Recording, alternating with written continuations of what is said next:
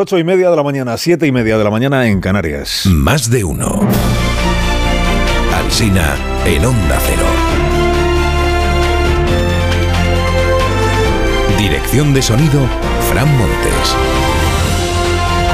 Producción, María Jesús Moreno, Marisol Parada y Alicia Eras.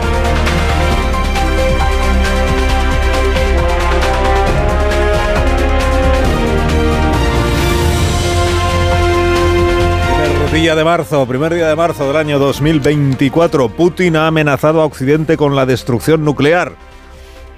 Y aquí estamos nosotros entretenidos con Coldolandia y con el, con el Tsunami Democratic. Igual es que no nos hemos tomado muy en serio la amenaza de Putin. que, que sea eso, ¿no? Nos ha amenazado con la destrucción nuclear.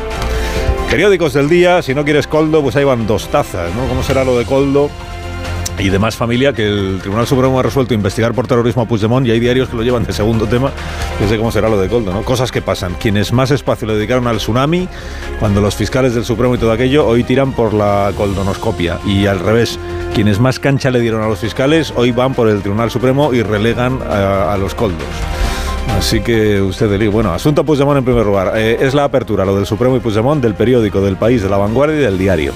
El país destaca que los jueces resuelven imputar en contra del criterio de la Fiscalía. Se refiere a la teniente fiscal, ya lo sabe usted, y no a los 11 fiscales del Tribunal Supremo que sí veían indicios de terrorismo. Dice, los magistrados reprochan a la número 2 de la Fiscalía su interpretación subjetiva de los indicios. Y así es, porque vienen a decir los jueces del Supremo que no ha hecho un buen trabajo la, la teniente fiscal. Como si la conclusión a la que quería llegar hubiera eh, precedido al análisis del material que tenía sobre la mesa. Quiero, quiero, llegar a la conclusión de que no hay que imputar y hago lo que sea para decirlo. Bueno, hay otros que lo ven justo al revés. ¿no? Quiero llegar a la conclusión de que sí hay que imputar y los jueces entonces lo ven. Bueno, dice el país que la decisión del tribunal no afecta, en todo caso, no afecta a la negociación del PSOE y Junts per Cataluña, que está blindada y que además avanza imparable en estos días, lo que no sabemos hacia dónde. Eh, Jordi Juan en La Vanguardia insiste en persuadir a Junts de que acepte ya que la ley de amnistía no les puede blindar por completo de un frente judicial, dice Jordi, al que no le gusta ni comparte el espíritu de esta ley. Eh, escribe Jordi, dice, no se puede hacer una ley a dedo. Bueno, a dedo es desde el primer día. En eso consiste esta amnistía, claro que saber. El diario titula que el Supremo se aferra ahora al terrorismo de baja intensidad para intentar juzgar a Puigdemont. Editorializa el español, dice la decisión del Supremo aboca la ley de amnistía a un callejón sin salida en la Unión Europea. Y escribe Ignacio Varela en el Confidencial, dice el auto del Supremo deja al fiscal del Estado en ridículo ante todo su gremio y convierte la negociación con el fugitivo en un pulso sobre un campo de minas. Entre esto y lo de Coldo, Varela diagnostica al sanchismo hoy septicemia. Hacen el confidencial. Bueno, vamos con Coldo y alrededor, vamos con Avalos primero, revela el español que el exministro estuvo en la Moncloa hace siete meses paseando con Pedro Sánchez, el huerto, el presidente, se habían celebrado las elecciones generales, había opciones de seguir gobernando y Sánchez retomó la relación con su antiguo escudero. Incluso me vi con él y he estado en comunicación, sí, sí, he estado en comunicación, valorando la situación política, en temas de comunicación, sí, sí. Sí. El que tenía trato con él nos lo contó aquí Ábalos el otro día, ahora que se había visto en la Moncloa después del 23 de julio con Sánchez, o sea que, la reconciliación había empezado de una manera, digamos, tan firme, eso no lo sabíamos. Dice el español que Sánchez le dijo a Ábalos en, ese paseo por, por el huerto, le dijo Sánchez a Ábalos, la relación con Coldo no te hizo ningún favor. El exministro no le pidió que precisara más. A ver, leyendo esto entiendo que no le, no le pidió que precisara más porque ya sabía Ábalos de lo que le estaba diciendo Sánchez y que Sánchez también sabía lo que pasaba con Coldo o algo de lo que pasaba con Coldo. La relación no te hizo ningún favor, José Luis. En el periódico de España cuentan que en una de las conversaciones grabadas a Coldo, este le dice al secretario general de Puertos de España que sigue trabajando para Ábalos, 7 de noviembre del año pasado. ¿eh? Le dice, sigo con mi jefe sin cobrar nada por fidelidad y, principi y principios. Atención, principios, Coldo.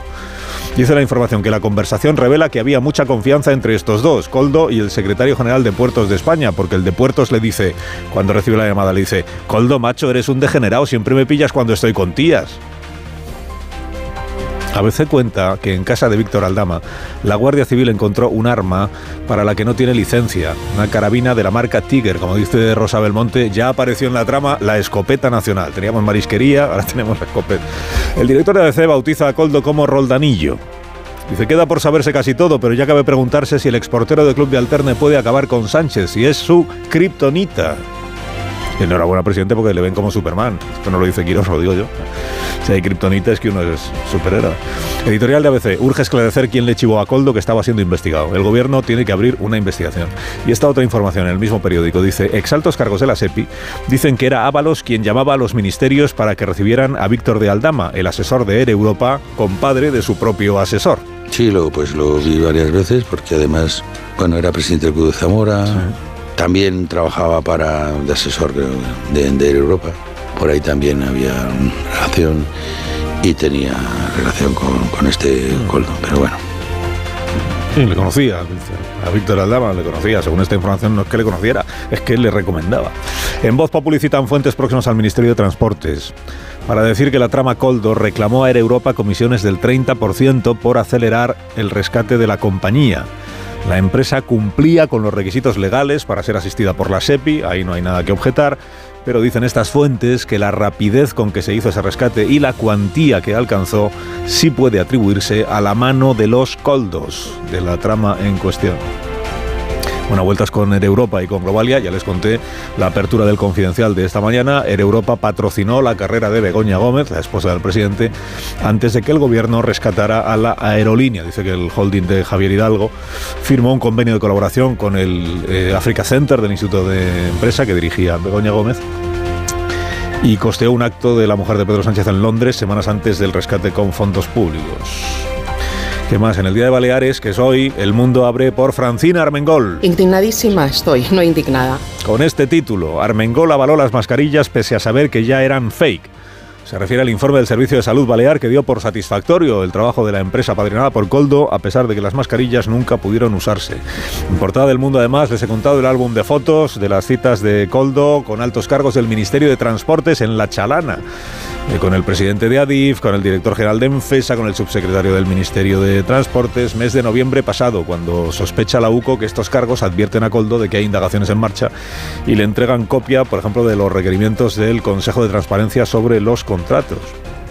Ayer contó el señor Ábalos en el programa de Risto que en realidad él es él quien pide al, al subsecretario este de Transportes los, los papeles porque los necesita para una demanda que tiene puesta él contra un ciudadano que le injurió y que lo que no se acuerda es porque el subsecretario, en lugar de darle los papeles directamente a Balo, se los da a Coldo, para que se los haga llegar a través de su hermano Josep. Es, que los periódicos hoy ya publican croquis sobre el clásico periodístico este de quién es quién, porque si no es imposible. ¿no? Bueno, estos tres altos cargos del Ministerio de Transportes lo siguen siendo ahora al mando de Óscar Puente, ¿no? ¿Cómo era lo que dijo esta semana el ministro? Cuando uno elige a quién le rodea y cuando además a esas personas a las que elige las tiene tan cerca, tiene una responsabilidad en sus actos absolutamente ineludible. Absolutamente ineludible la responsabilidad en los actos de quienes te rodean y a quienes tú has elegido. El presidente de Adif lo es porque lo nombró o lo ascendió si no me equivoco yo, Oscar Fuente. Y por cierto, que sepa Santos Tardán que aparece otro Alberto hoy en las conversaciones. Y a ver quién es ese Alberto. ¿Quién es ese Alberto? Pues mire, este de hoy es un empresario ajeno a la trama, ajeno a la trama, con el que habla por teléfono el guardia civil que sí forma parte de la trama.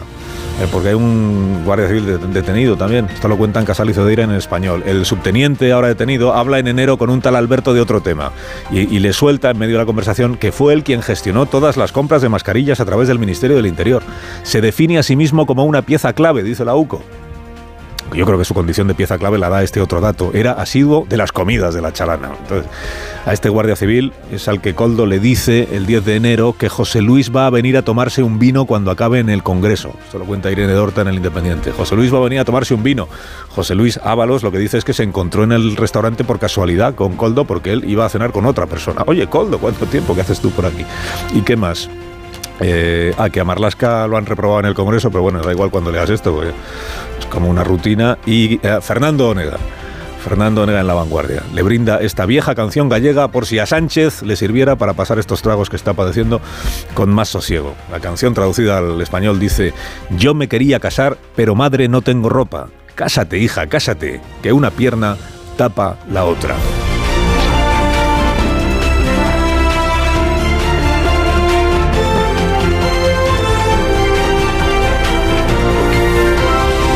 Con Carlos Alsina en Onda Cero, somos más de uno. Si cuando te metes en la cámara para toser, escucha este consejo de Bio3 y duerme del tirón esta noche. Vaya tos. No sé si he cogido frío o un catarro, pero esta tos me está matando y los niños están igual. Con la llegada del frío y la contaminación aparecen los resfriados y la tos. Si te preocupan la tos y la irritación, no lo dudes. Consulta a tu farmacéutico. Bio3 Fitobronc es un jarabe balsámico con sustancias vegetales activas y miel que ayuda a suavizar y despejar la garganta. Bio3 Fitobronc, jarabe adultos y jarabe niños, actúa para toda la familia. Este invierno confía en tu farmacéutico y en Bio3. Gallo La Torre como cada mañana a esta misma hora. Buenos días, Rafa. Eh, buenos días, Carlos Alsina. A todos nos pueden colar un billete falso. El problema es si después de comprobarlo presentamos un aval de confianza a quien nos lo dio y lo tratamos de colocar a un tercero. Eso es lo clamoroso del caso Francina Armengol, que hoy es la más evidente dimisión que debería cobrarse. La hoy presidenta del Congreso de los Diputados supo que la trama de Coldo la había estafado con las mascarillas cuando era presidenta de Baleares. Sabemos que lo supo porque su gobierno ordenó retirar el material de los centros sanitarios en junio de 2020. Luego, en agosto, emitió un certificado para mostrar su satisfactoria experiencia. Renunció a denunciarlo y quiso cargar la factura a los fondos europeos. Las mascarillas siguen tiradas por ahí en un almacén. Hoy Armengol es el caso más concluyente de todo este entramado. Lo digo porque se nos van acumulando las historias, los protagonistas y la mugre, que es lo que suele ocurrir en un punto determinado con las investigaciones de corrupción que nos inunda la información y que es difícil enterarse. Por ejemplo, ya hay que enterarse de una nueva derivada, que es la de la mujer del presidente, Begoña Gómez. Una reflexión previa. Si Miguel Tellado tiene que explicar, según los socialistas, una reunión que no mantuvo con Coldo, ¿cómo no va a tener que explicar la mujer del presidente una reunión que sí mantuvo con Víctor Daldama y Javier Hidalgo? Si el hermano de Ayuso tiene que seguir siendo señalado por unos contratos legales, ¿cómo no va a tener que explicar Begoña Gómez lo que cuenta el confidencial? Un convenio de colaboración con Javier Hidalgo semanas antes de que el gobierno rescatara con fondos públicos su holding empresarial. Concluye la torre, concluye. Concluyo que el gobierno ya no da abasto, pero no por gobernar. Esa es siempre la medida más exacta de una crisis. Que tengas un día estupendo. Gracias, como siempre, eh, Rafa. Y te escuchamos a las 7 de la tarde en la brújula. Es mi trabajo.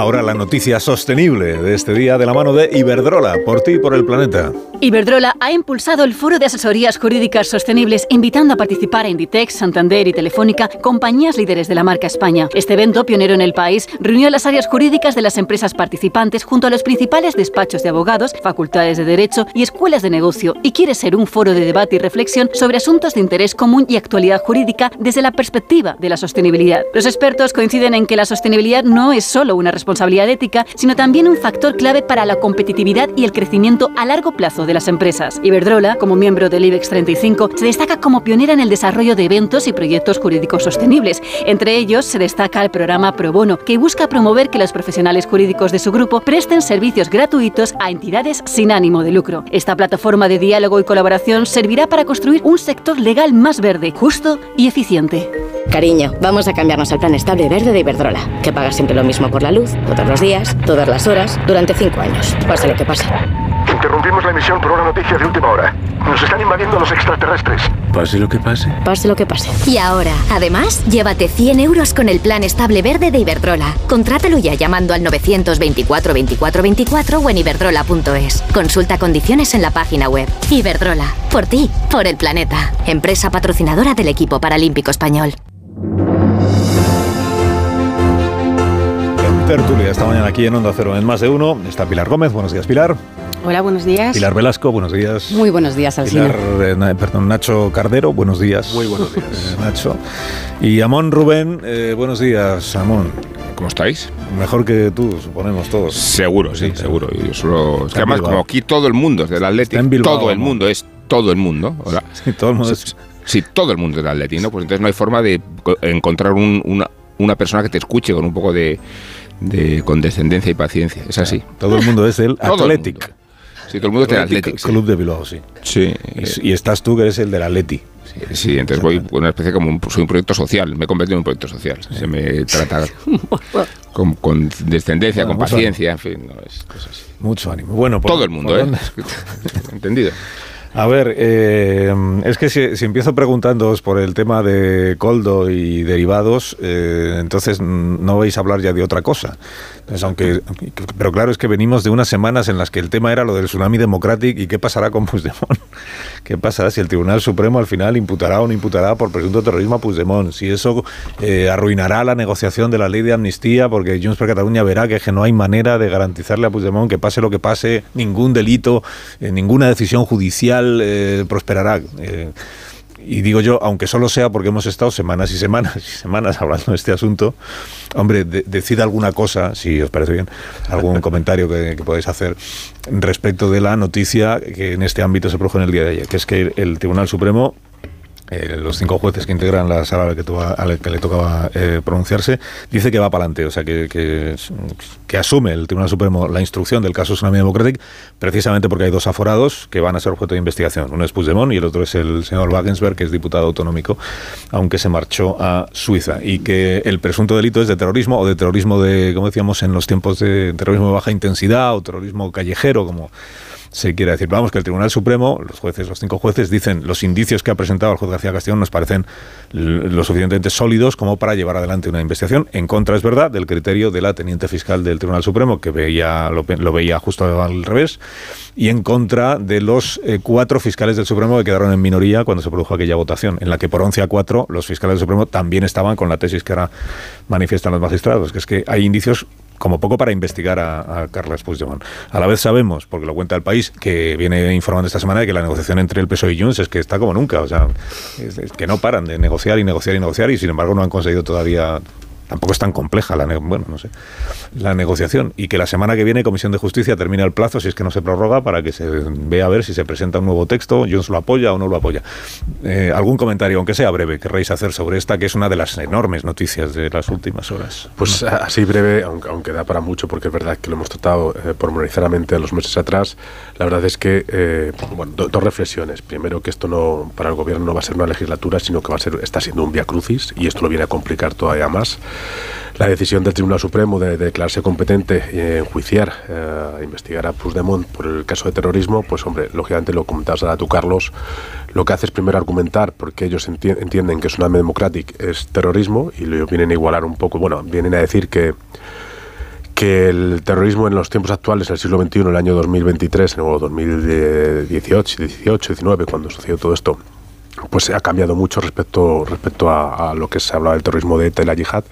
Ahora estamos hablando siempre de guerras híbridas, estamos hablando de ciberataques, eh, lo igualan a Calebo Roca y después hablan de la, de la gravedad y de la finalidad de, estas acciones, ¿no? Y la gravedad es patente y después la finalidad, que es lo que hace el Supremo, que lo creo que es donde, donde lo argumenta totalmente, es que eh, es, para ellos la finalidad viene, o sea, es un delito recogido en el Código Penal habla de muchos delitos, pero a mí el que más, más, más relevante quizás es el, es el que sea eh, actitud en movimientos subversivos para alterar el orden constitucional. ¿no? Y después, eh, eso por, por, los, por los argumentos del, del, del Supremo y después porque cree que Puigdemont eh, puede ser también encausado enjuiciado o investigado en este caso por, por terrorismo. Y, yo y el, lo que viene a decir el Supremo es que aunque no es el que da las órdenes directas, sí puede ser el autor intelectual de todo lo que ocurrió porque de alguna forma lo promovió intelectualmente. ¿no? Y después políticamente, pues lógicamente, si es que si todavía estamos con el tema de la ley de, de amnistía, que si para arriba por abajo, pues al, al, final, bueno, dos cosas. Si sale la ley de amnistía... Eh, eh, tal como quiere el gobierno, pues mal porque no es lo que Puigdemont quiere. Si quiere, si sale como quiere Puigdemont, es decir, que, que incluya los delitos de terrorismo y de alta traición, es decir, el tema de Rusia las vinculaciones con la Generalitat, etcétera, etcétera, pues lógicamente eso tiene muchos pisos de que se ha tumbado en alguna instancia judicial. Entonces, es, para mí es susto o muerte, es decir, viendo un poco cómo se están desarrollando los temas, la ley de amnistía se está complicando mucho para el gobierno, mucho para Junts y sobre todo mucho para la viabilidad de esta legislatura. Velasco Gómez. Sí, sí, sí, esto efectivamente es un, es un pulso en el que los seis eh, están en, minoría. A ver, hemos hablado mucho de ello, pero es relevante sobre todo porque vamos a seguir hablando de ello y porque la legislatura sigue, si quitamos el, el caso Coldo de la mesa, la legislatura sigue pasando por la ley de amnistía, que el plazo además cumple la semana que viene, el jueves creo que es, y, tienen que aprobar una ley de amnistía con una decisión del Tribunal Supremo que va directamente al, al, corazón de, que le afecte o no a, a Puigdemont, ¿no? Eh, yo he vuelto al, a leer el auto y, a ver, cuando digo pulso es porque sí me sorprende eh, la carga contra la teniente fiscal. Hay seis fiscales en este caso que creen no, no ven aprecian, no aprecian delito de terrorismo. Hay un juez, García Castellón, que sí lo hace, hay 11 fiscales que también, y, y ahora los jueces del Supremo, que para mí no ha supuesto ninguna sorpresa, también entienden que hay que procesar a Carles Puigdemont por, por terrorismo. ¿no? Y pero se puede seguir entendiendo que esa minoría tiene argumentos. Lo que me sorprende a mí de este auto rápidamente es que el terrorismo en el siglo XXI, dicen los jueces, sea, bueno, pues sea, sea más líquido, tenga una nueva forma y recurran a la cale borroca para justificar esta imputación por terrorismo. Hay que recordar que la cale borroca era algo así como el brazo de las juventudes de, de ETA. La cale borroca se legisló como un delito de terrorismo porque actuaban en apoyo a la banda terrorista que mataba. Yo en esta argumentación que dan los jueces del Supremo sobre que el Tsunami Democratic eh, no ve una cúpula terrorista que mate por encima de... Bueno, no lo veo, no, es que no la hay, no existe. Con lo cual, como, como argumento, esto de los hombres de atrás que pueden instigar eh, con su liderazgo eh, movimientos que pueden provocar actos terroristas, bueno, pues ya veremos cómo se concreta ¿no? en, en el juicio. Eso sí, de cara a lo que acaban de decir los jueces del Supremo, si ven delito de terrorismo como ven, deberían activar, me imagino que inmediatamente, esta misma mañana, la orden de detención internacional, porque el delito de terrorismo es un delito grave, que es un delito que además no plantea el problema de la doble incriminación, con lo cual, si como dicen en su auto, tienen que escuchar a Puigdemont, no se entendería que no lo estuvieran reclamando ya inmediatamente para que acudiera a España. Lo que no sé, y aquí tendrían que aclararlo los, los juristas, es si la instancia judicial belga eh, a quien le corresponda esa petición por terrorismo de Carles Puigdemont eh, bueno, y, del, y del diputado de Esquerra, eh, entrará en, entrará en si, hay, si hay base para devolverlo por ese delito de terrorismo que, están alegando los jueces del Supremo. Gómez. Yo eh, em, creo que cuando en, en el en, el argumento del Tribunal Supremo hablan de, de la Cale Borroca, eh, precisamente creo que es eh, no por el hecho de que haya, eh, para que haya terrorismo no tiene por qué morir una persona ni una banda de terrorista detrás, digo según lo que dice nuestro propio Em, Código Penal. Ellos cuando hablan de la Cale Borroca es porque em, en el Supremo, que es verdad que, eh, se planteaban, habéis hecho un debate en las tertulias, pues eh, magistrados del Supremo lo, plantean y lo dicen. también nos interpela, es verdad, los jueces a los periodistas. Sí, pero que decían, se ha hecho un debate eh, y, y, se ha hecho un debate sobre qué es o no terrorismo. Y es verdad que cuando a mí me han preguntado que si yo entendía si había terrorismo o no, es que el problema es que yo no tengo la formación jurídica, a lo mejor yo veo eh, eso y no lo entiendo como mi definición de terrorismo, pero es verdad que el Código Penal y el ejemplo de la Cale Borroca a mí sí me resultó muy, muy clarificador porque eh, ellos decían, cuando un chaval rompe con un bate de béisbol eh, un cristal de un banco, de un cajero, y dice Gora ETA, sí se le mete dentro de un delito de terrorismo. Cuando un chaval lo hace sin ningún goraeta por el hecho de hacer una gamberrada, no hay delito de terrorismo. ¿Por qué llevan esto aquí? Porque Tsunami es una organización que tiene detrás, según lo que dicen las investigaciones, a políticos, que tiene una defensa de una finalidad política y esa es la diferencia.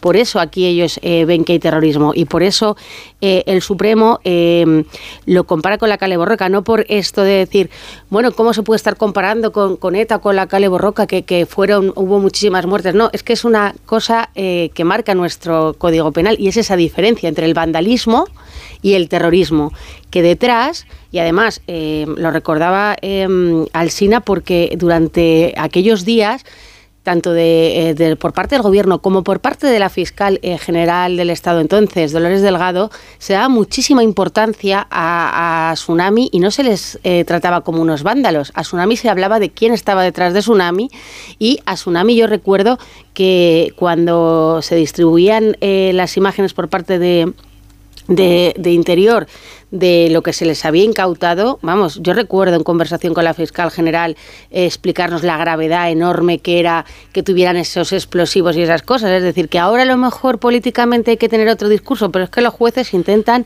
yo creo, compartamos o no, eh, y se pueden debatir eh, las sentencias y las actuaciones, intentan argumentarlo con el Código Penal y, creo que, en este caso es lo que lo que ha ocurrido y de ahí viene ese ejemplo con, con la Cale Borroca. Pero el Goraeta es que aquí no hay... el Goraeta, el Goraeta lo que... Te había olvidado al no verte aquí. Ay, perdón, Rubén, yo también, perdón. No, no os preocupéis, estoy convaleciente, pero, pero puedo hablar. Y de este asunto sí quería decir que a mí me ha parecido entrañable este movimiento de intelectuales que ha dicho que protestar no es terrorismo, ¿no? Muchas gracias por la aclaración. Como si se pretendiera caricaturizar eh, la investigación que han llevado a cabo el juez y el criterio de los fiscales, que son inmensa mayoría.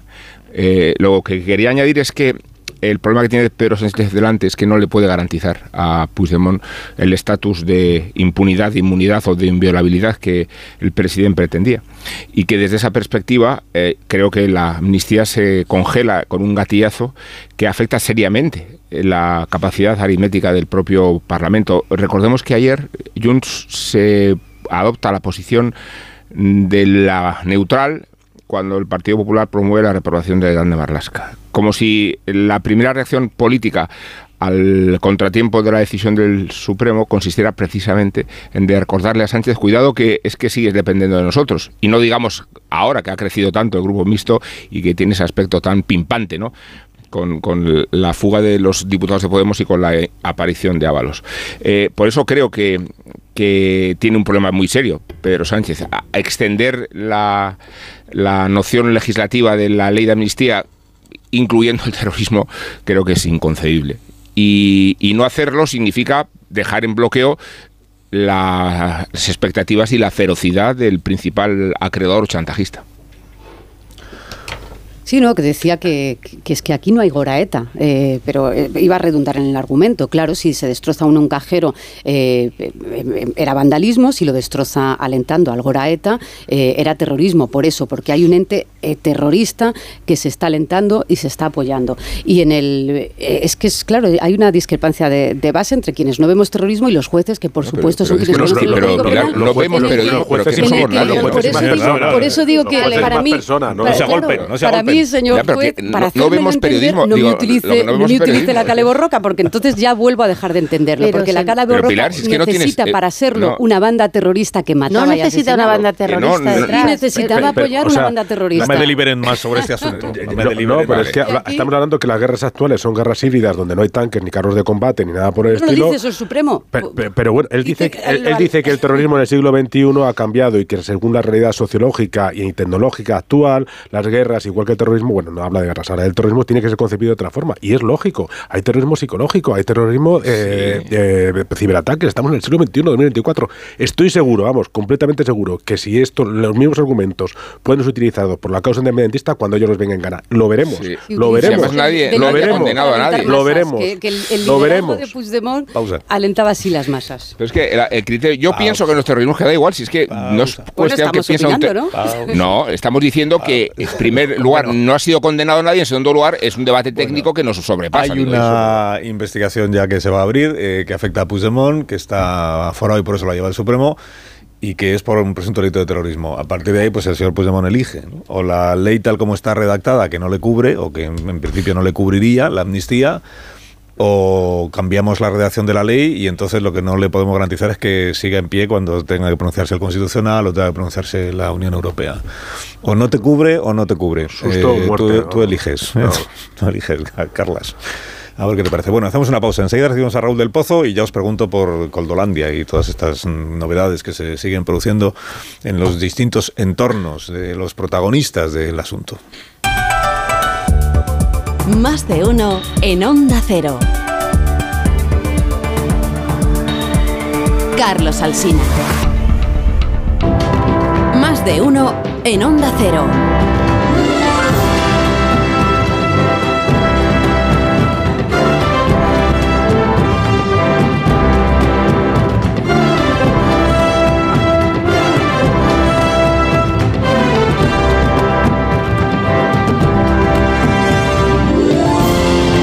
25 minutos, una hora menos en Canarias. En tertulia esta mañana está Nacho Cardero, Pilar Velasco, Pilar Gómez y Rubén Amón. Y están deseando comentar para ustedes todas las derivadas que tiene el asunto este de Coldo, de Ábalos, de Javier Hidalgo, de Víctor Aldama, del hermano, de los hermanos de Coldo, del el hermano de Aldama, que he leído que era guardaespaldas también de Ábalos. Ah, el mundo es un pañuelo, si usted se fija. Es en lo que está un poco el PSOE, que es en el Coldo, no es nuestro, Coldo es de todos. Coldo es de todos. Pero antes de que vosotros opinéis sobre el asunto, eh, voy a recibir a Raúl del Pozo como cada viernes, a esta hora de la mañana. Buenos días, Raúl. ¿Qué tal? Muy bien, ¿y tú? ¿Cómo te va la vida? A mí bien, ¿y a ti? Bien, ¿Te trata bien? bien, sí, sí. ¿Te da mucha, te da mucha leña en las redes sociales? Sí, eso sí. y a ti también. Pues eso es que estamos vivos. Exactamente. Bueno, cuando tú quieras que empiece, viva el vino. Eh, El oficio de profeta es de alto riesgo. A Ezequiel lo apedrearon, a Jeremías lo lapidaron. Otros augurios del Antiguo Testamento eran aserrados cuando se equivocaban. Ya dijo Maquiavelo que todos los profetas armados han triunfado y los desarmados han perecido. Pedro Sánchez se burlaba de los profetas del Apocalipsis y del caos, diciendo que España ni se hunde ni se rompe, y hacía sus propias profecías. Y una de ellas anunciaba que su gobierno, eh, un gobierno sin tacha ni corrupción, y en la otra decía que todo el mundo sabe que el independentismo nunca practicó el terrorismo. En las dos profecías se ha equivocado. Mientras los de Puigdemont negociaban con el gobierno la ley de amnistía, el Tribunal Supremo, por unanimidad, habría una causa contra el prófugo por terrorismo en el caso Tsunami. El alto tribunal calificaba las acciones de terrorismo callejero como los de la Cale Borroca en Euskadi y dicen que el expresidente de Cataluña animó a las movilizaciones violentas. El PP ha saludado la noticia diciendo que el Estado de Derecho es más fuerte que el gobierno. Respecto a la profecía de la ausencia de mordidas en su presidencia, a Pedro Sánchez le ha estallado en su propia sede el caso Coldo, que lo deja al borde de la ruina. Nos descubre que se guindaron millones de euros de los fondos europeos y convirtieron y que convirtieron un ministerio en una cofradía de rateros. Se cobraban millones de euros en mordidas. También Pedro Sánchez falló como profeta cuando dijo que el tsunami no era terrorismo. Creían los judíos que si los profetas se emborrachaban no les llegaba la palabra de Dios y bebían leche de cabra para no tambalearse y ser aserrados. Así se equivocaban más sin vino, porque el mollate estimula la fantasía de la adivinación. ¡Viva el vino!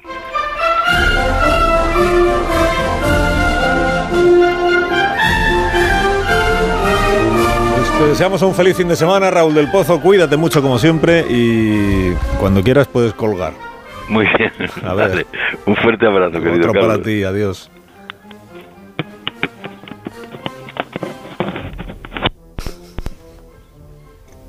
Es que, oiga, Muy suave, ¿no? Querido ser tan suave que no, terminaba, ¿no? que no terminaba de encontrar dónde Sí, colgar. eso es. A oscuras, ¿no? A colgado, yo creo. Bueno, entonces, eh, vamos al, al asunto, ¿no?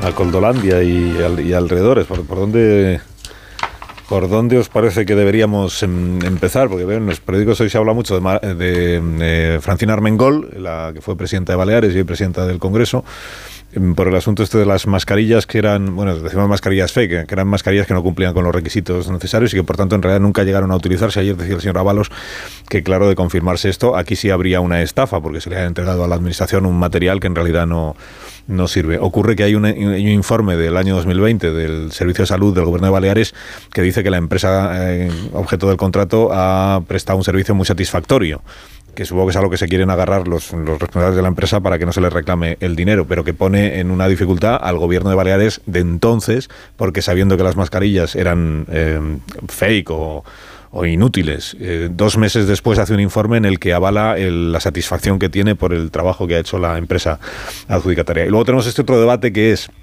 como ha habido cambio de gobierno en Baleares después de las elecciones autonómicas y ahora es el PP, eh, quién en realidad eh, decidió que había que reclamar el dinero. El PSOE está diciendo, fuimos nosotros antes de irnos. El PP está diciendo, no, no, fuimos nosotros justo cuando llegamos.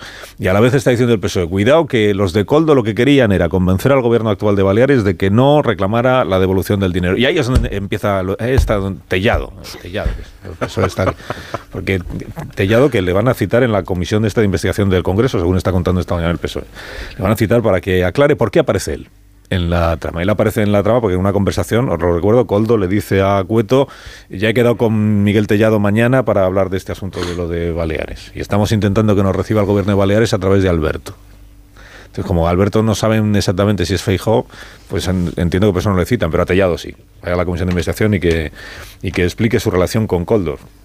Coldo, recuerdo que era el asesorísimo del Ministerio de Transportes de José Luis Ábalos y que ha seguido trabajando por principios, dice él, eh, para José Luis Ábalos hasta, yo creo que hasta que lo han detenido, trabajando, prestándole servicios, por ejemplo, llevarle papeles del Ministerio de Transportes en el mes de noviembre, diciembre. Bueno, eh, de todo lo que se ha publicado en las últimas horas, en los últimos días, ¿qué os parece lo más interesante? A Nacho no le pregunto todavía porque a él lo más interesante le parecerá lo que destaca su periódico. Pero antes le pregunto a Pilar Gómez y a Pilar Velasco y a, Rubén Amón. A, mí me parece que... Eh, eh, es eh, muy eh, o es importante cómo el PSOE y el propio gobierno ha dejado en evidencia que tienen, están absolutamente, y lo, decía Cardero el otro día en, su artículo también, tienen un descontrol absoluto sobre lo que ha ocurrido. Y es un descontrol porque nos han querido trasladar que ellos tenían medidas ejemplarizantes, entonces toda la semana pasada y desde que salió el caso eh, había que tumbar a Ábalos eh, bajo cualquier concepto y había que centrarse en Ábalos para que esto no, no se esparciese y eh, realmente lo que han demostrado es que nada más lejos de intentar hacer una gestión del caso limpia o ejemplar o al menos honesta. ¿Por qué? Porque eh, no tenemos ninguna explicación eh, de las reuniones de, la mujer de Pedro Sánchez eh, con los empresarios de la trama, con uno de ellos, no, o, de esa relación que, que puede haber o no puede haber, o la coincidencia en el tiempo con, con lo que ocurrió con el de Europa y el rescate, que no pasa nada. Si yo siempre digo que cuando uno sabe que no, no ha hecho nada o tiene la conciencia tranquila o tiene la voluntad de ponerse del lado de los que colaboran, pues simplemente puedes dar explicaciones en vez de, salir corriendo o intentar eh, poner el foco sobre la prensa.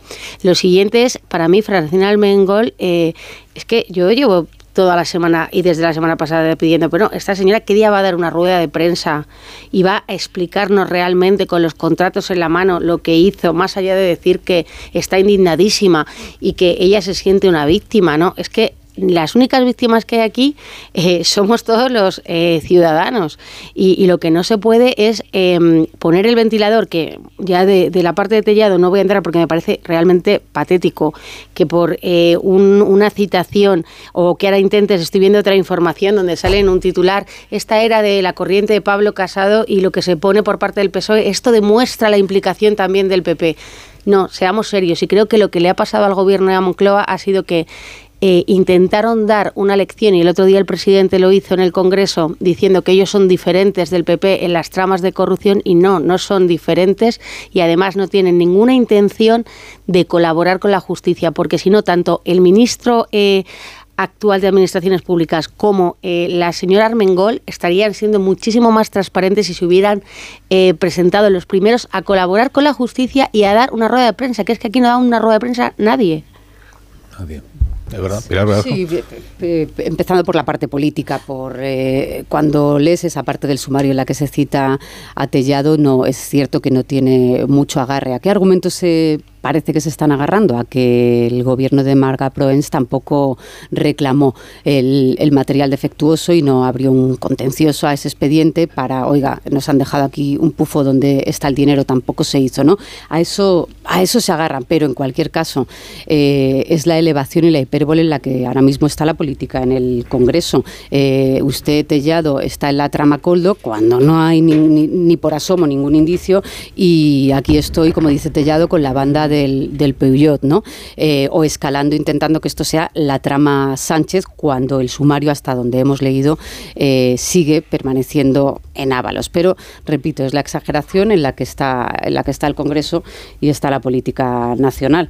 El sumario, lo que estamos conociendo, eh, fíjate, a mí me llama la atención que el sumario sea lo que aterriza luego en el auto y en la querella de la fiscalía y, del juez. Y lo digo sin, sin ironía, no, sin ironía, sin, eh, sin cinismo posible. ¿Cómo puede ser que el sumario que estemos conociendo señale como intermediario a Ábalos y luego en la querella y en el auto eh, no haya nada que se concrete contra Ábalos? Porque a todos nos está pareciendo que Ábalos tiene una responsabilidad material más que política incluso. O sea, que tenía una actuación eh, y una sincronía con Coldo que va más allá de no haberse dado cuenta usted de que tenía este personaje a su lado y que este personaje hizo y deshizo a sus espaldas. A mí por lo que ha salido, me parece que es algo más de sus espaldas. Por eso me sorprende que luego en la concreción ni esté imputado, ni señalado, ni haya nada que le, que le implique fuera, directamente. ¿no? ¿El qué? En la parte de, de ser En la querella, aforado- en, en el auto que hemos leído del, del juez, de en la que aforado, concretan... eh, si le imputa el juez tiene que llevar el caso al Supremo. Esto se ve casi siempre en todos los casos, se ve los eh, también los aforados suelen ser los Veremos últimos. si lo hace en los próximos días, porque ya, porque si tuviera materia en esto que conocemos ahora, ya estaría ese procedimiento abierto, como se ha hecho tantísimas veces. Se detiene a los que no están aforados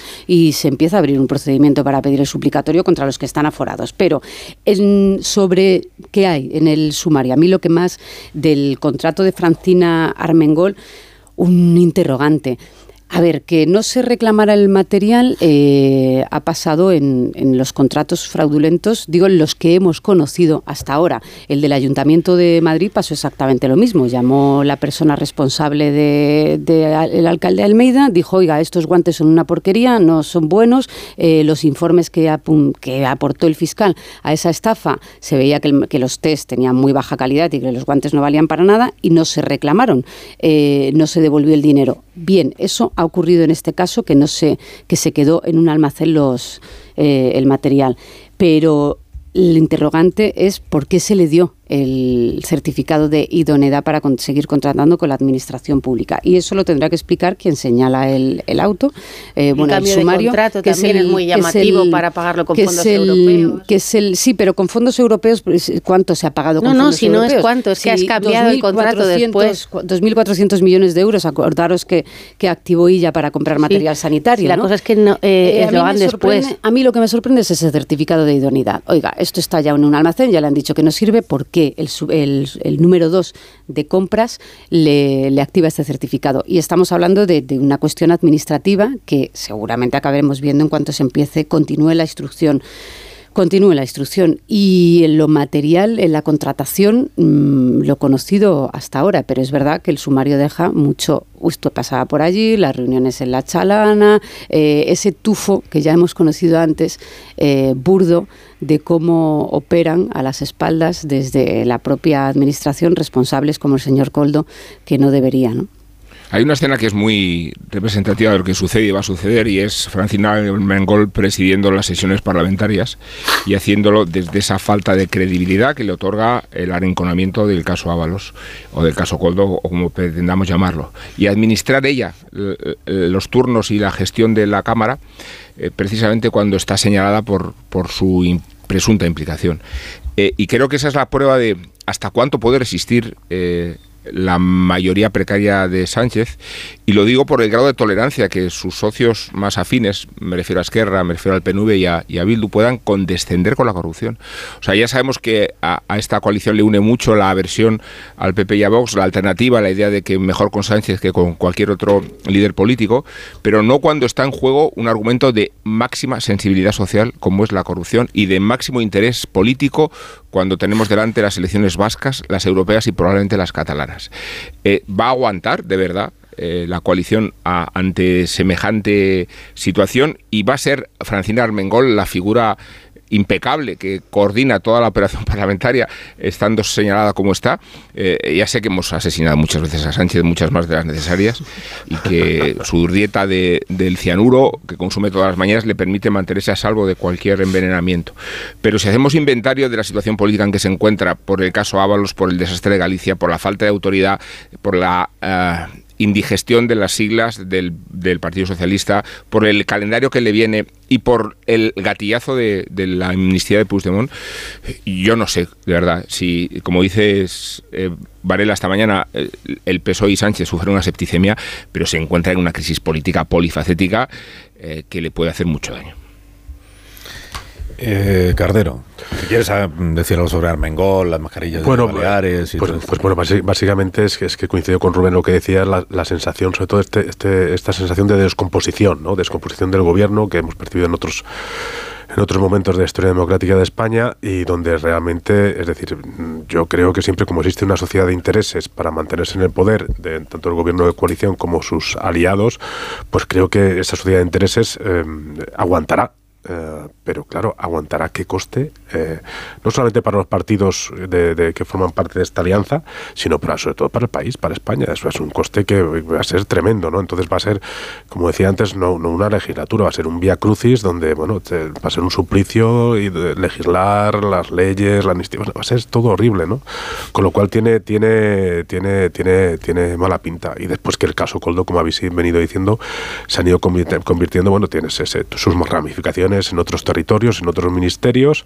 El caso Coldo es el caso Ábalos, el caso Coldo es el caso Armengol, que en este caso hablamos de la tercera autoridad del Estado, es después, después del rey, después del presidente del gobierno, la señora Armengol, con todo lo que está saliendo, creo que está en una situación pues la verdad muy complicada, ¿no? Eh, muy complicada, sobre todo ya por, por, por, no por la legalidad, sino por estética y por imagen y por principios. Y después me preguntabas también, eh, por el tema de, del caso Coldo se, se ha convertido en el, caso Air Europa. Eh, pero esto tiene, es tan sencillo como que uno de los principales cerebros de la trama, que es el señor Aldama, Víctor Aldama, eh, que es uno de los empresarios que están en, en, esta empresa, ¿no? en soluciones de, soluciones de gestión y apoyo para empresas, que es uno de los comisionistas de, de, de la trama, pues también está contratado por, por, uh, por Air Europa, por Globalia, en los tiempos de, de que estaba también negociando y gestionando el, el rescate de la compañía, del rescate de Air Europa. ¿no? Y bueno, pues al final, eh, quieras o no, que este señor Víctor Aldama eh, estuviera cobrando Globalia de Air Europa, que sea uno de los comisionistas y que en el, en, en el sumario, en el, según el juez Ismael Moreno, pues pulara sus anchas como Pepito Grillo por, por el Ministerio de Fomento del señor Ábalos, que tuviera una especie de pase VIP, pues todo por lo menos, como menos, yo no, voy a hacer causa-efecto, pero es, es, sospechoso. Y después, como publicamos el confidencial, ayer, lógicamente, Víctor Aldama, que es este señor que fue detenido por lo de las comisiones, por lo de la trama, pues se reunió también con Javier Hidalgo, que es su jefe, y con la mujer del presidente, con Begoña Gómez, ¿no?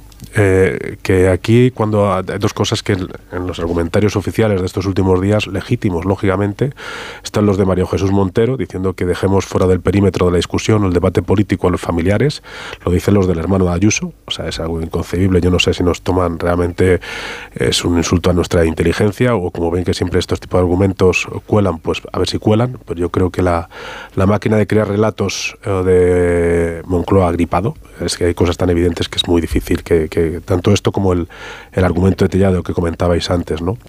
Eh, y después que, que, que, Begoña Gómez, como, como, como, pues como persona que está a sueldo del Instituto de Empresa, pues tiene derecho a reunirse con quien quiera porque es una persona, etcétera, etcétera.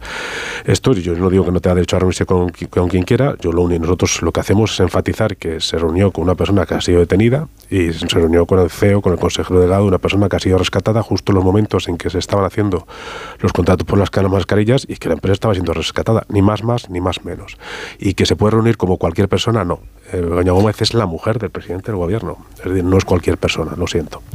Y después, lógicamente, es, siguen suscitándose preguntas por el tema de, que lo que acabamos de publicar, que la relación de, la mujer del presidente, Begoña Gómez, con, con, el, Air Europa, pues iba más allá de una relación de amistad con Javier Hidalgo, puesto que Europa se encargó de, también de patrocinar los eventos eh, de la mujer del presidente.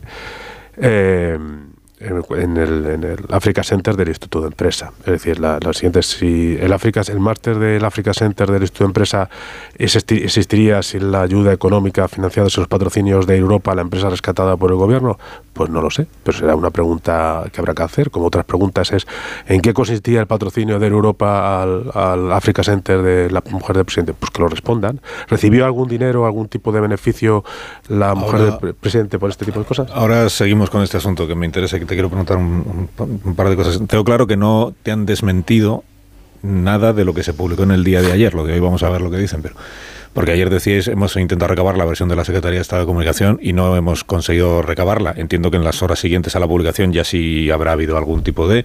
Y no ha habido desmentidos. O sea, las reuniones de las que ayer se hablaba eh, no se, de- no se desmienten. No, no, cosa- no, no he desmentido, simplemente les parece mal que pongamos en el foco a la mujer del presidente porque crees que es una persona. Ya, bueno, pero que, es, que no, se, no, no, no, que se vio con Hidalgo y con Aldama, porque ellos dos se hicieron por verse, pues eso está. Da- Dame un minuto que se tenga la presidenta de la Comunidad de Baleares al teléfono y hoy además es el día de Baleares y tendrá mil cosas que hacer y como ha sido citada también en esta tertulia a cuenta de lo de las mascarillas de, de Baleares, es la presidenta actual, no la presidenta Armengol, que ya es expresidenta. Hoy seguramente se van a ver en los actos oficiales, entiendo, de la celebración del Día de Baleares. Eh, señora Proens, Marga Proens, buenos días.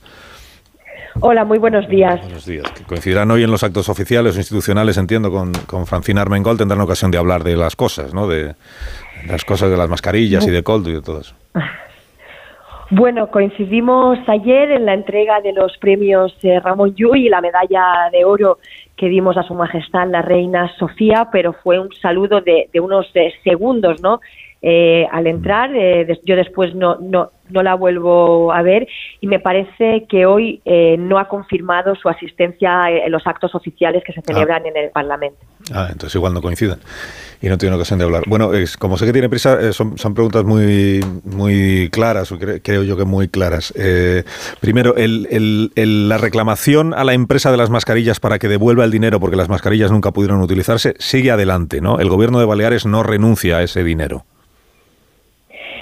Sí, no solo no, no renunciamos a este dinero, sino quien inicia el expediente de reclamación es el actual eh, gobierno de las Islas Baleares con, una, eh, con un expediente que se inicia el 24 de agosto y que sigue eh, su curso como trámite administrativo, pero evidentemente la situación ha cambiado, el escenario es otro, entonces nosotros eh, nos hemos, hem- hemos pedido ya personarnos en la causa eh, judicial, vamos a agotar el trámite administrativo, vamos a iniciar también evidentemente el trámite eh, penal y lo vamos a ampliar porque la reclamación del gobierno anterior, que como digo, ni siquiera iniciaron el expediente de manera formal, eh, se ceñía a dos, a dos eh, millones de euros. Nosotros, evidentemente, reclamamos la cantidad total, estos 3,7 millones de euros, porque como hemos conocido todos estos días, eh, son unas mascarillas eh, fake, son unas mascarillas que no sirvieron para eh, lo que las habían comprado con un certificado de ido- idoneidad que hemos sabido ya que era,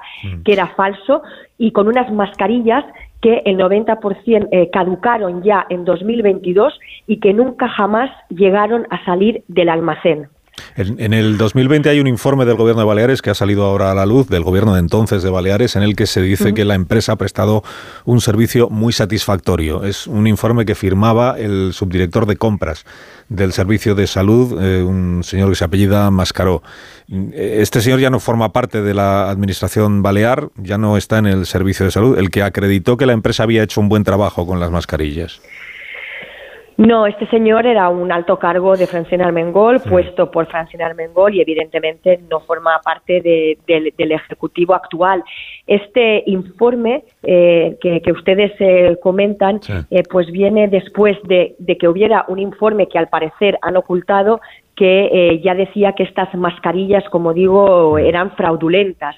Entonces, que se había pagado por un producto que no habías recibido. Yo creo que todos los ciudadanos pueden entender que cuando pagas casi cuatro millones de euros por un producto y te, eh, y te mandan el producto mal y te mandan un producto que hay órdenes de que no salga del almacén y así lo confirma también ayer la anterior consejera de, Sanidad, que, que había órdenes de que se guardaran estos productos, entonces este producto no llega a salir del almacén, que la reclamación tiene que ser inmediatamente después, que no tiene ningún sentido que la reclamación se empiece a hacer y, como digo, ni siquiera de manera formal, eh, tres años después, cuando además eh, ya sabes que, vas a dejar de, presidir el Ejecutivo. ¿Alguien habló con usted una vez que ya usted había asumido la presidencia del gobierno de Baleares, alguien de su partido, de, eh, mm, para comentarle este asunto de las mascarillas, para pedirle que recibiera a unas personas que representaban a la empresa de las mascarillas, que tenían algún interés en hablar con la administración? ¿Hubo algún intento de que usted se reuniera con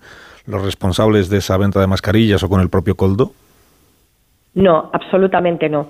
De hecho, yo soy eh, conocedora de esta investigación y soy conocedora de todos estos informes y soy conocedora de que este informe ha servido para adjudicar fondos europeos a estas mascarillas falsas la semana pasada cuando empiezan a, a aparecer las informaciones en los medios de comunicación nacionales. Nadie, eh, eh, por supuesto, de mi partido me ha, me ha, hablado de este tema, pero es que tampoco, y en esto también miente Francina Armengol en los pasillos de, del Congreso la semana pasada, tampoco estaba esta información en el traspaso de poderes, que como ustedes saben, se suelen poner aquellos temas pues más urgentes o aquellos temas más delicados para que el que coge la cartera en cuestión sepa a lo que atenerse. Ella dijo que se nos había informado por escrito, no aparece en ningún do documento del traspaso de poderes que había una investigación en curso, que ya en el año 2022 había, eh, había, se había personado la Guardia Civil para pedir información al respecto. Curiosamente, la misma semana que el anterior director del Servicio de Salud dimite, le dimiten, cesa o le cesan, ya no sabemos qué, qué, qué, pensar, pues la misma semana que se produce esta primera personación de la Guardia Civil y eh, absolutamente eh, no hubo ningún traspaso de poderes ni ninguna alerta sobre este expediente. Y la última cuestión que sé que tiene compromisos que atender. Hay una información del diario de Mallorca que dice que en una de las conversaciones captadas a la trama, Coldo le dice al empresario este cueto que lo de Baleares está, que está resuelto, que, que, el gobierno de Baleares no tiene intención de continuar con la reclamación de las mascarillas. ¿Usted le encuentra alguna explicación a esa afirmación de Coldo? ¿Es posible que Coldo, no con usted o con altos cargos, pero con alguien de la administración balear hubiera hablado y le hubiera dicho estos últimos meses que finalmente no iba a haber reclamación del dinero? ¿Le encuentra alguna explicación a esto que dice Coldo en una de sus conversaciones? No, absolutamente ninguna. La primera sorprendida soy yo. De hecho, al parecer también eh, dice Coldo que se reunió con Miguel Tellado y, y ayer mismo, ¿no? Eh, se demostró que esta reunión, pues también era era era falsa, ¿no?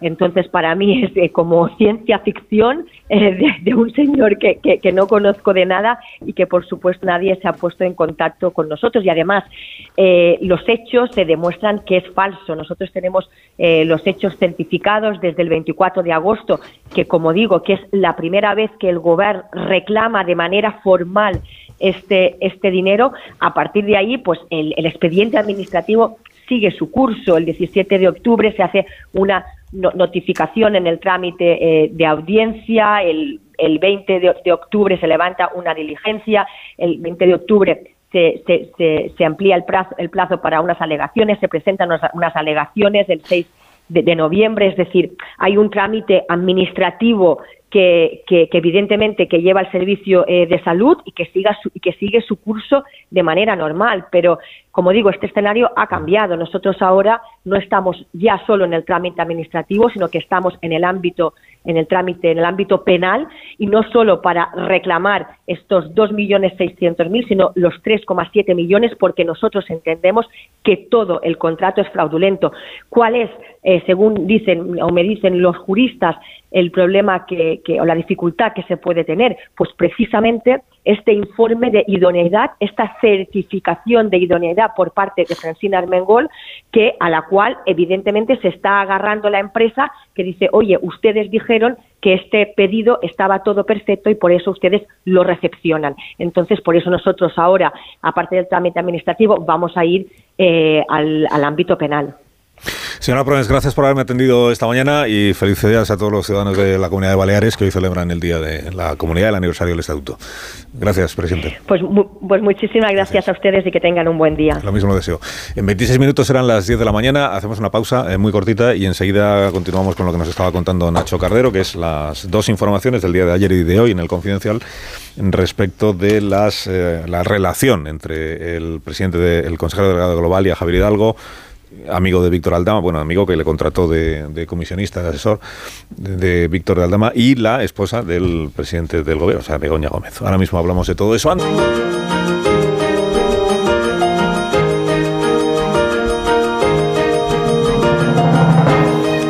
20 minutos de la mañana, 9 menos 20 minutos en las Islas Canarias. Además de, de, lo que ahora seguiremos contando, que es lo que trae el confidencial, os recuerdo que El Mundo hoy lo que publica es el álbum de fotos de La Chalana. Quiero volver a enviar un mensaje muy cariñoso a los propietarios de La Chalana, que son una familia de, de Asturias que efectivamente es una marisquería y que efectivamente es un sitio al que va muchísima gente y que tiene variedad de precios también, aunque sea una marisquería, pues también se puede. Y, pero que ellos no tienen nada que ver con. Sea, que, que, que ayer alguna, alguna información que se publicó decía que el dueño de la chalana también era de la trama, que no, que no es así. Que lo que pasa es que. Es que el ventilador funciona así. Claro, que, o sea, que la chalana sigue siendo un sitio estupendo para ir a comer. Además, si vas a comer, igual te encuentras con gente, como le pasa a Ábalos, que iba con otras personas y se encontraba Coldo. Hombre, Coldo, ¿cómo estás? Digo, pero que el mundo hoy lo que publica, un saludo a la chalana que no tiene culpa de nada de todo esto. Eh, eh, lo que el mundo publica fo- son fotos, bueno, la UCO estaba siguiendo a Coldo, entonces hay un día en concreto del, mes de enero, mes de enero, o sea, anteayer, como quien dice, en el que Coldo en el mismo día recibía cuatro altos cargos del Ministerio de Transportes de uno en uno, de uno en uno. Eh, Van entrando de uno en uno y se encuentran con Coldo de uno en uno y hablan de cosas que no sabemos cuáles son. Lo digo porque, primero, por lo anómalo del procedimiento. Entendemos que Coldo ya no tiene despacho en el Ministerio de, Transportes, pero que se haya convertido la chalana en su despacho, pues pobre chalana. Ahí va recibiendo. Y luego que son altos cargos que están en activo en el Ministerio de Transportes. Entre, ellos está el presidente de Adif, que es presidente de Adif porque le ascendió Óscar Puente. Estos no han dimitido, no, no son de una etapa anterior, están en el ejercicio de su cargo. Como Óscar Puente, antes hemos recordado, mm, esta misma semana dijo que uno tiene como ministro la responsabilidad de a quién elige y de quién se rodea y de eh, invigilando. Pues que explique también Óscar Puente que hacen sus altos cargos de su ministerio reuniéndose con el señor Coldo, como dice María Jesús Montero, el señor Coldo, al que le tienen ya como corrupto todos en el PSOE, en, un restaurante, uno detrás de otro. Pero es que, Una eh, cosa un poco mm, llamativa, pero es que el invigilando estaba claro que se le iba a poner difícil a- al gobierno. Quiero decir, en- con Ábalos, de cómo Ábalos, lo que nos decían, Ábalos lo hay que tiene que dimitir, tiene que irse ya porque él cómo pudo traer aquí o, o promocionar a una persona como, como Coldo. Claro, pero el invigilando, pues ahora se le ha cruzado a Puente, ¿no? Como Puente puede mantener a unas personas que se están reuniendo, que no es muy normal, eh, que vayan cuatro altos cargos uno detrás de otro a ver a un señor como Coldo. Pero claro, si te pones en el invigilando y ya vamos más allá y vamos a, a ver qué Francina pasa en Merengol, ¿no, Europa. Pilar? Digo, Francina Merengol es el caso Claro, vigilando pero- más y, llamativo. y Sa- y el propio Sánchez luego acaba también nombrando a Ábalos, había nombrado, es que claro. Bueno, que doy por hecho que que, que- Óscar Puente hoy mismo estará llamando a sus cuatro altos cargos para pedirle explicaciones de qué hacíais con Coldo, por qué vais a un restaurante. Están ya montando rueda de prensa, estoy de en fin, Porque- tomará decisiones. Vuelvo a lo de, No. vuelvo a lo del Sí. confidencial, con vuestro permiso, que no quiero que Sí, aquí el director, que es Nacho Cardero. A ver, lo que el confidencial ha publicado ayer y hoy no es, por, entenderlo yo que lo entiendan los oyentes, no es que la presidenta de la esposa del presidente del gobierno haya hecho nada eh, ilícito ni esté metida en una trama. Lo que ha contado el confidencial y hoy insiste en ello es que sí existe una relación que no ha sido desmentida entre el consejero delegado de Globalia que se llama Javier Hidalgo y eh, Begoña Gómez. Una relación que primero es una relación de que se conocen en cosas que tienen que ver con el turismo, que si en un congreso, que si no sé qué, que a partir de ahí pues desarrollan una no sé si es una amistad o una relación de cercanía como tanta otra gente. Y hoy lo que publicáis es que eh, Globalia sí patrocina actos del Africa Center este que crea el Instituto de Empresa en el año eh, 2018, mes de agosto. Sánchez, por situar las cosas en su, en su, en su contexto cronológico. No estamos, yo tampoco estoy diciendo que el Instituto de Empresa cree una cosa llamada Africa Center justo porque Sánchez ha llegado al poder y entonces se lo, se, se lo encomiendan a su esposa, ¿no? Pero en el calendario esto es así. En el mes de junio Sánchez llega a la presidencia del Gobierno de España, en el mes de agosto el Instituto de Empresa crea un centro dedicado a promocionar startups, en- y la directora es la esposa del presidente del Gobierno. Y que Globalia ahí pues sí patrocina, es decir, pone dinero para que este centro pues desarrolle de- determinados actos, cree un- unos premios para unas eh, startups en África, cos- cosas de ese, de ese tenor, de ese tenor. Y ya está, y es verdad que luego es rescatado a Europa por el gobierno de España, pero vosotros estáis contando lo, lo- lo que sabéis que había, ¿no? Básicamente una relación. estableciendo relaciones causa-efecto. Una, una relación que con, con tanto con Víctor Aldama, que fue comisionista, como sobre todo con Javier Hidalgo, CEO de Globalia eh, de, y de Europa, y, y que fue una empresa rescatada. Entonces, eh, esta relación que dices, buena sintonía, amistad, llámalo como quieras, que tiene la mujer del presidente con el consejero delegado de una empresa rescatada, pues por lo menos suscita preguntas que ya está, que yo, que yo creo que más que lo detallado, estas preguntas sí que tienen que ser contestadas. ¿En qué consistía su, su relación? ¿De qué hablaron? Si hablaron o no de rescate o se hablaron de otras cosas, si el, en qué consistía el patrocinio del, del, del máster del Africa Center de Begoña Gómez por parte de Europa, que lo expliquen nada más. No estamos diciendo aquí que esto les ayudó al final a Europa a conseguir el, rescate por parte del gobierno, porque el rescate, el rescate por parte del gobierno, por parte de la SEPI y por parte del ICO, etcétera, etcétera, requiere de unos filtros muy estrictos donde tienes que cumplirlos para que te el dinero. Nosotros no estamos diciendo eso. Nosotros solamente sabemos que en una situación crítica como era 2020, donde hay pandemias, donde se eh, por el contrato de emergencias eh, por, por- se dieron eh, pues mandatos a sociedades que no habían sido bien evaluadas, como la del señor Aldama, o que también eh, se rescataron empresas, véase el caso de Air Europa, ¿cuál es la relación de la mujer del presidente, en, tanto con el señor Aldama con el, como con el, con el con el señor con Air Europa? Porque a mí esta gente dice, no, es que es irrelevante, como bueno, pues algunas personas decían ayer, entre ellos, como tú bien decías, a, Carlos, el- eh, a mí el gobierno no me dice que no, no ha desmentido nada la información, obviamente, sin embargo, no le gusta porque cree que es informativamente no es de interés público. Dice, ¿qué, qué más da? Yo creo que sí es relevante de interés público y cuando siempre esto, cuando, cuando eh, eh, llegan estos argumentos, yo siempre hago las comparaciones, que es lo que me gusta del comparar. O sea, si Biden o Donald Trump, que les seguramente le gusta, la mujer de Donald Trump, por ejemplo, se reúne con una persona, con un comisionista que es detenido, ¿usted cree que el New York Times no va a publicar eso, que no es de relevancia pública? Por favor. Y si una empresa rescatada por el gobierno de los Estados Unidos patrocina un evento de la señora de, de- de la señora de Biden o la señora de Donald Trump, que seguro le, gusta más la señora de Trump a la gente que, que decía que este no era de interés, ¿usted cree que el New York Times no publicaría este tipo de informaciones? ¿O es que los medios de comunicación o determinadas personas o el gobierno está muy mal acostumbrado en este país? Yo creo que esto último. El gobierno está muy poco, muy poco acostumbrado a este país, tiene la piel muy fina cuando los casos le afectan directamente. Y en este caso tiene que responder y creo que tiene que responder cuanto antes a estas preguntas y que lo haga mejor. Y a mí que el señor Aldama, eh, que, eh, estaba empleado de una empresa rescatada, pululara a sus anchas por el Ministerio de Fomento y que la mujer del presidente eh, fuera patrocinada, su carrera fuera patrocinada por una empresa que fue rescatada justo en los momentos en que se produjo el rescate como las comisiones, pues oye, me lleva a plantearme ciertas preguntas. Y estético, pues ¿qué quieres que te diga? Estético no es legal. Yo no he dicho que sea ilegal, yo digo que estético no es. Eh, no, decía antes, Carlos, que el problema de introducir el criterio de ejemplaridad por motivos políticos obliga al gobierno a seguir su propio patrón. Y si a Ábalos se le ha sacrificado, no porque hubiera incurrido en ningún delito, sino porque la responsabilidad en vigilando condiciona su, su carrera, en ese caso, ¿con qué otros motivos no se va a aplicar la misma disciplina o el mismo sistema? Quiero decir que ha sido el PSOE el que ha organizado su propio criterio de purga y que tiene que responsabilizarse de ese criterio de purga en cuanto aparezcan sospechas parecidas a las que han conducido a lo propio de, de Ábalos. Por eso se me ocurre el caso más flagrante de Francina Almengol. Digamos que no tiene ninguna responsabilidad en aquello que se le puede reprochar o imputar, pero eh, consideremos que ha sido el PSOE quien nos ha establecido como criterio de catarsis política el hecho de que la ejemplaridad obliga a renunciar a ciertos cargos.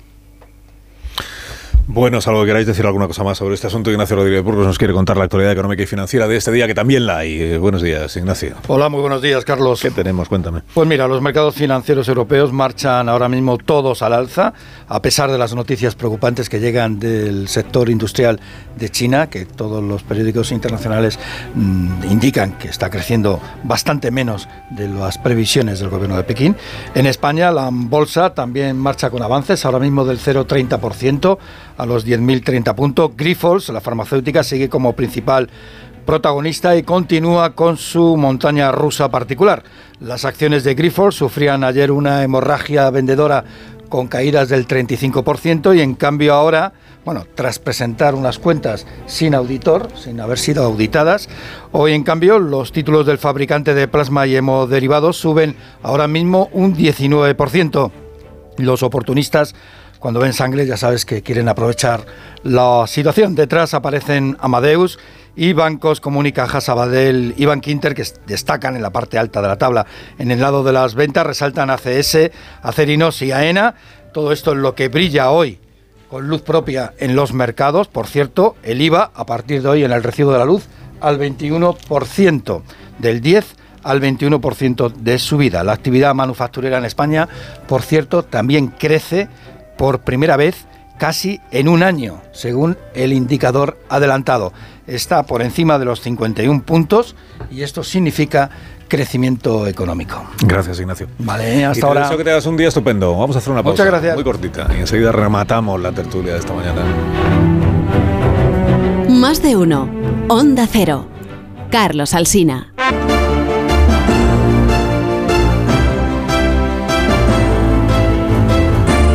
Bueno, si Amón quiere amnistiar o indultar a alguien esta mañana, dado su estado de ánimo, se lo podemos perdonar, pero si, si quieres hacerlo, es tu momento. Mm, Bien, y no es que me ilusione mucho, porque hablo de Putin, menos aún después de haber amenazado ayer con destruir Europa, incluido el metropolitano, pero sí concederle una posición de ventaja en la conmemoración de los dos años de la guerra de Ucrania, porque le van mejor las cosas a Zelensky. El conflicto se ha cronificado, la subversión de los mercenarios de Wagner es historia, la ejecución de Navalny silencia totalmente a la oposición y los comicios del 15 de marzo van a glorificarlo. Quiere decirse que la guerra, lejos de deteriorar su imagen, le ha canonizado. Y no solo por la eficacia de la propaganda, sino porque la sumisión y devoción de sus compatriotas se describen en la figura providencialista que Putin ha construido, como timonel de todas las Rusias. Por eso, puede esconder las 300.000 bajas entre muertos y heridos que arroja el segundo aniversario y por la misma razón la capacidad de sacrificio, el presupuesto militar 7,5% del PIB y la reputación entre otras tiranías, la china, la iraní, la norcoreana, la india, la brasileña, enfatizan la arrogancia del invasor. Solo le falta a Putin que prospere un poco más la división de los países europeos, estamos en ello, y que Donald Trump gane las elecciones de noviembre. Será entonces cuando Estados Unidos se replantee la colaboración con Ucrania y cuando el reelegido presidente americano desdibuje por completo el peso de la OTAN. Más le vale a Europa acelerar su proyecto de defensa común y tomarse en serio las sanciones. Lo digo porque España ha mandado unos leopards al frente, si es que han llegado, pero resulta que hemos aumentado un 30% la dependencia del gas ruso.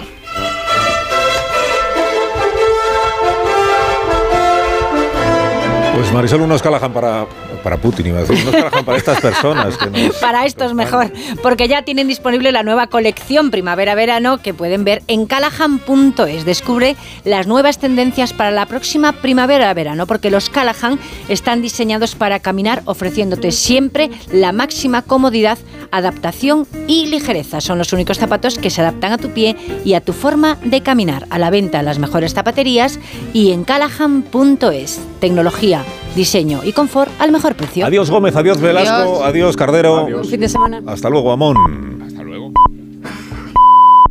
10 de la mañana, 9 de la mañana en las Islas Canarias. A esta hora escuchamos un consejo de Ibudol de los amigos de Kern Pharma.